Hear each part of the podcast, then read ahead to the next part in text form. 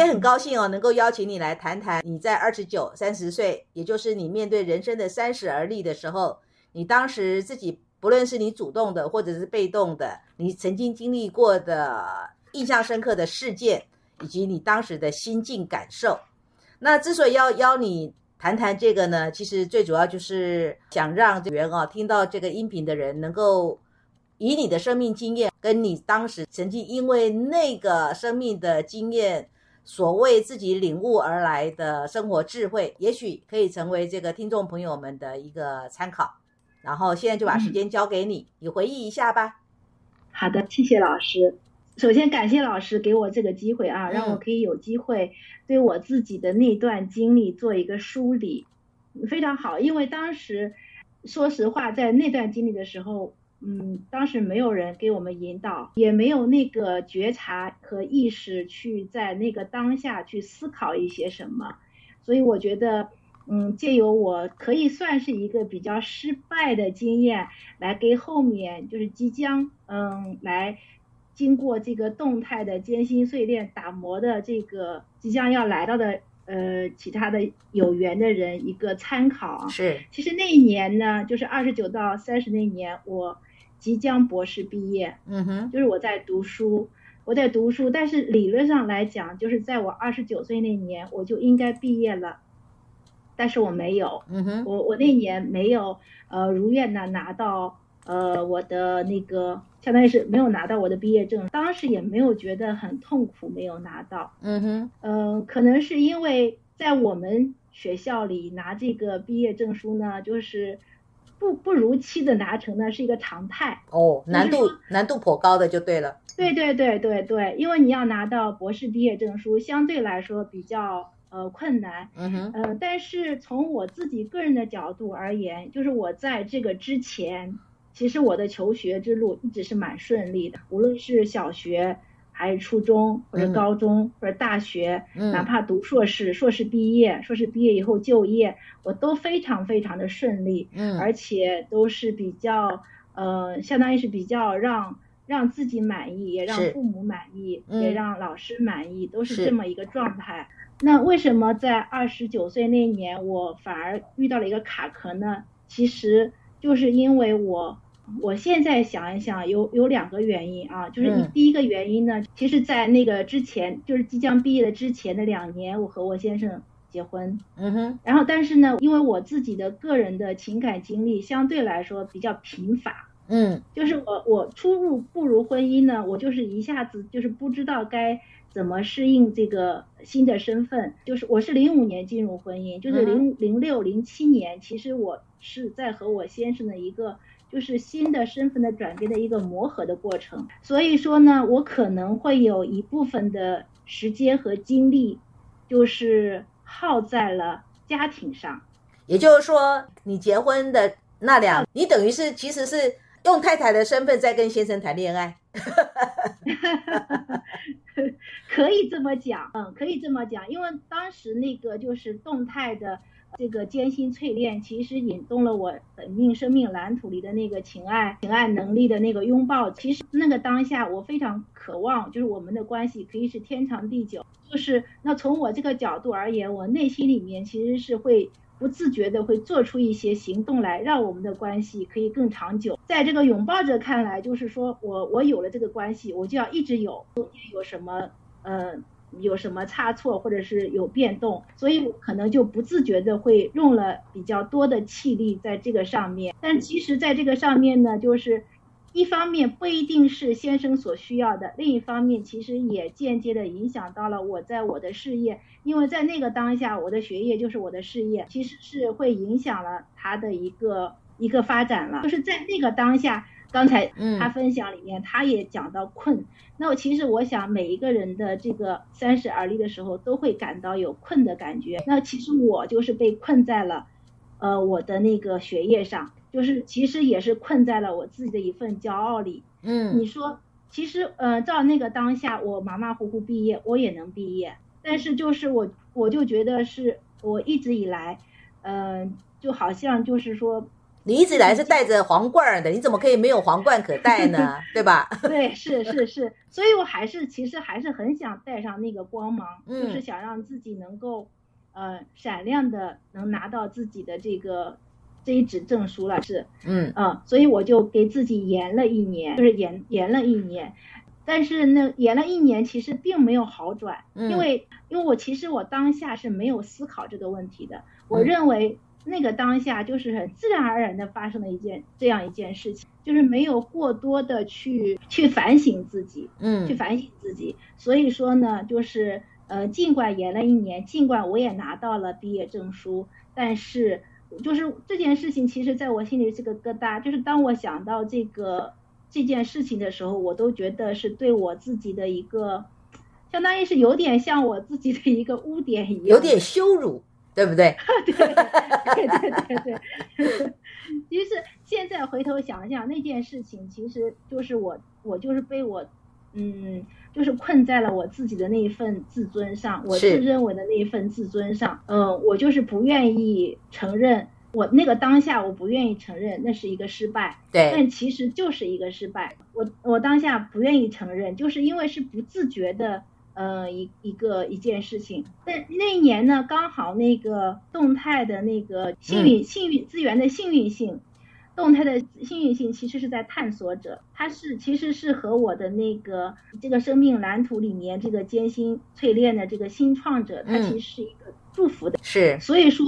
不管怎么样，我怎么样认为它是一种屈辱，我都是如期的毕业了。嗯 就是其实也没有延太多，因为很快就是把论文送审就答辩了，就拿到了我想要的那个、呃学位。其实呃有时候想想资源的那个幸运性啊，就是也可能是因为这个幸运的势能的存在，所以当下我根本不觉得有任何的痛苦。好像还挺正常的，是我自己还挺乐观的，呃，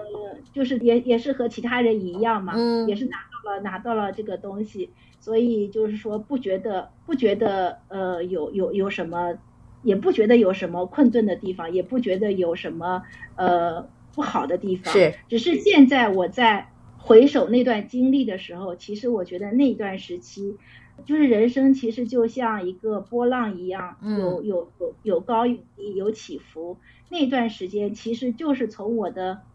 这个高位往低位，其实来变化的一个转折点。是，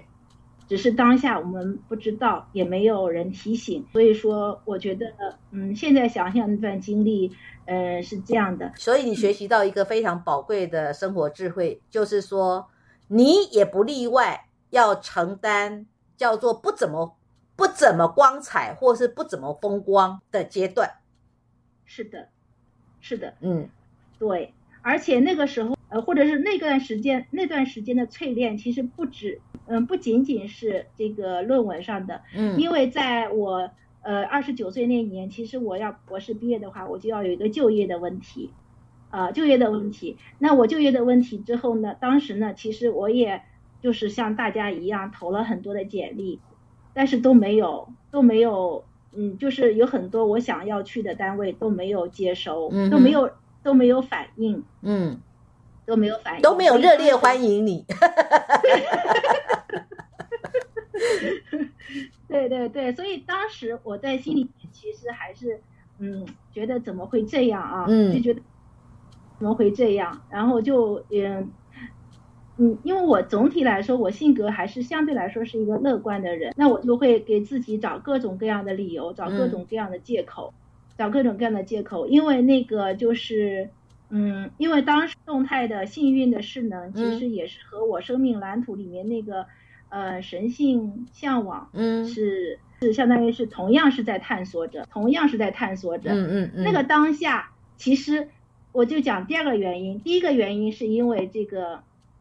因为我我我我把精力放在了这个和先生的关系上。第二个原因就是因为在那个当下，我突然间就是引引动了我那个生命蓝图里面，就是对那个灵魂的神性向往，在探索者这个嗯心理驱力，我就当下对特别多的。特别多的这个方领域都感兴趣，是我印象中当下其实那个时候我已经在那个网络上，嗯呃，去看，嗯，就是看一些就是关于呃我们现在学的这个生命蓝图的嗯解读的这个相关的信息。然后那段时间我特别的迷上古典诗词，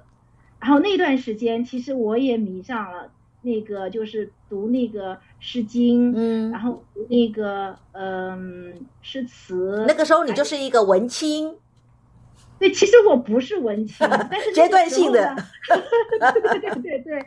其实我是一个非常典型的，就是理工科女生的性格，就是我我从来不什么叫什么悲秋，呃，这个呃伤春。悲秋，呃，对对对，伤春悲秋，我我基本上不太有，但是那个时间就是那个阶段性的，我就是像抽了风一样，就是。是会会会去读这些东西，然后嗯。也会写，但是那个那个读和写其实也是耗费了我一定的时间和精力，在我的那个所谓的学业上。当时我还非常的就是快乐的沉浸在另外一个我以前从来没有接触过的新世界，探索一个探索出来一个新的领域，当时是，所以就是在里面，嗯，那时候还是和我先生会分享一下，嗯，他他也是理工科的嘛，嗯，他觉得，嗯，你竟然还有这方面，对对对对，所以尽管就是说那个时候那个当下，其实活得还是挺快乐的。就是那个当下，其实我并没有所谓的就是忧患的意识，是也不懂得乐极生悲，根本就不懂得这些道理。因为那段时间，以我现在的年龄回想那一段，其实那时候就是我的青春呐、我是啊，我还在学校里呀、嗯，就是完全是在肆意的享受，是就是享受这一切。你还没有社会化，没有，根本没有。虽然中间工作了两年，但是嗯那个两年的工作也是在校园里的研究所里面工作，就是那个那个环境，其实并没有社会上也没有没有受影响太多。嗯我，觉得我自己就是在校园里就是一个就是一个学生啊，其实。所以你有没有发现啊？其实回头嗯看，其实你要感谢哦，你要感谢你那时候还没有那么世俗化。如果那个时候你很世俗化的话，你就会特别为自己的社会成就感到羞辱。对，我觉得如果我现在回想，我可能就过不去那个坎儿。，对，所以人生呢，什么才是得，什么才是失，什么才是欢乐，什么才是痛苦，完全看你从哪一个角度看喽。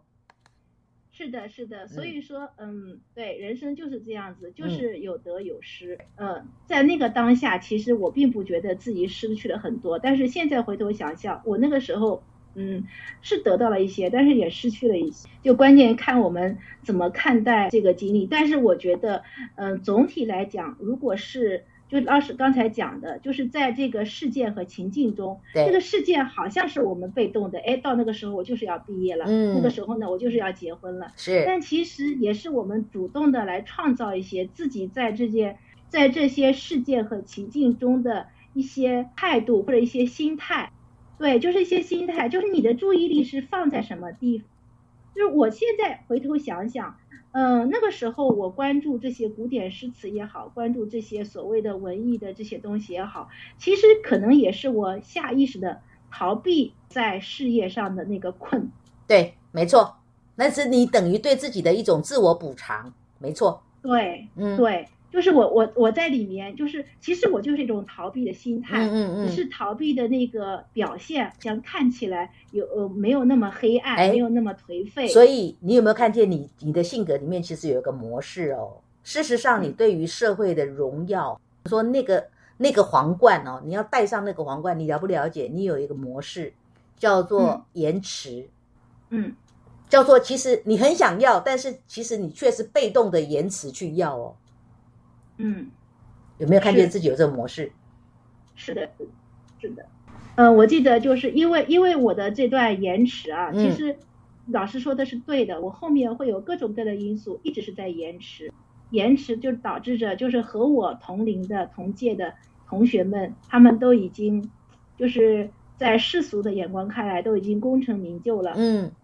那我其实还在努力打拼。然后我记得，我记得我在四年前和我的一位长辈嗯，在聊天的时候，就说起这些事情，我说我就给他说我我就说我自己走了一段很长的弯路，然后那个那个长辈，因为他他他是一个呃让我比较尊敬的一个师长，他就说他说这就是一份经历，他说也不能称为上是弯路，是。他觉得经历就是经历了，对。不管不管是怎么样的，它都是你人生的一份体验，对它都会给你一些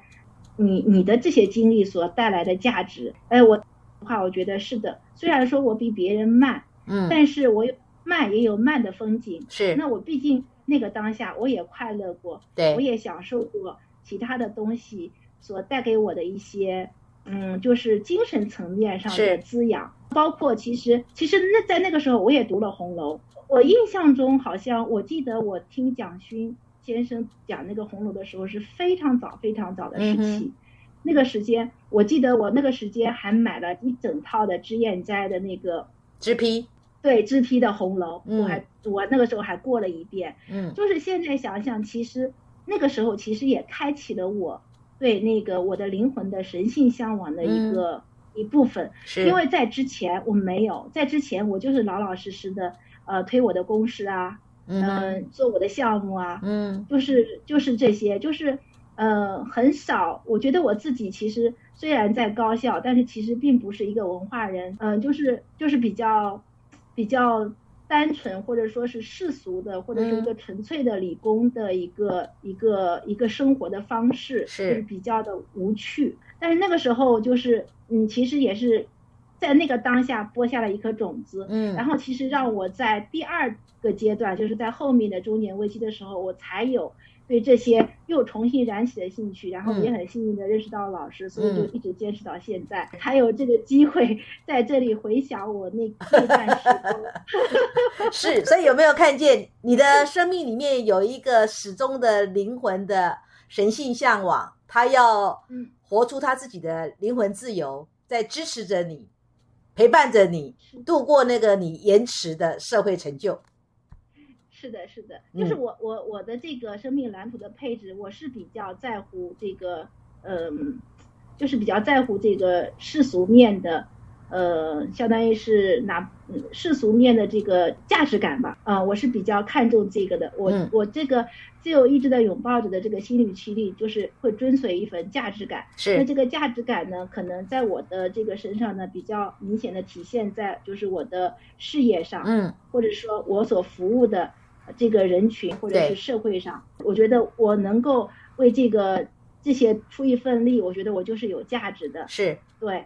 对，所以就是呃比较看重，但是另外呢，就是同时也开启了我对老师刚才讲的，就是灵魂的一种这个向往，也是开启了一扇门。我觉得是这样，就像其实人生就是一个平衡啦，就是一个平衡，是，就是一个家庭和事业的平衡，也是物质和精神的平衡，也是得和失的平衡。是，就是我们怎么样，嗯、去处理这个平衡，其实是需要智慧的。嗯，所以我特别羡慕那些，比如说老师的学生里面有特别早，就是年轻的时候就跟着老师学的。我觉得他会在比较早期的时候就有智慧去处理这些，有意识的，呃，去觉察、去处理这些，嗯，生活中的这个方方面面。特嗯特，别的好。当然，当然，当然，我自己也因为我们在讲学习从来都不晚，只要我们在路上，我们都不会晚。嗯但是，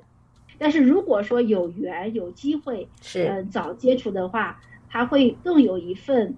那种。嗯，就是就像我们讲的这个叫呃灵魂的觉醒了，是，就是这份觉醒，就是带着这份觉醒去呃过我们的，哪怕是就是三这个三十而立的一种困，嗯，或者是这个后面的中年危机，我觉得都会有，嗯，有比普通人没有意识的会多一份，呃，心态，多一份轻松的心态，是，多一份自信是。是，嗯，那如果有了这份自信的话，我们才能够更从容的去应对这些，呃，人生不可避免的会出现的各种困顿。非常好，谢谢，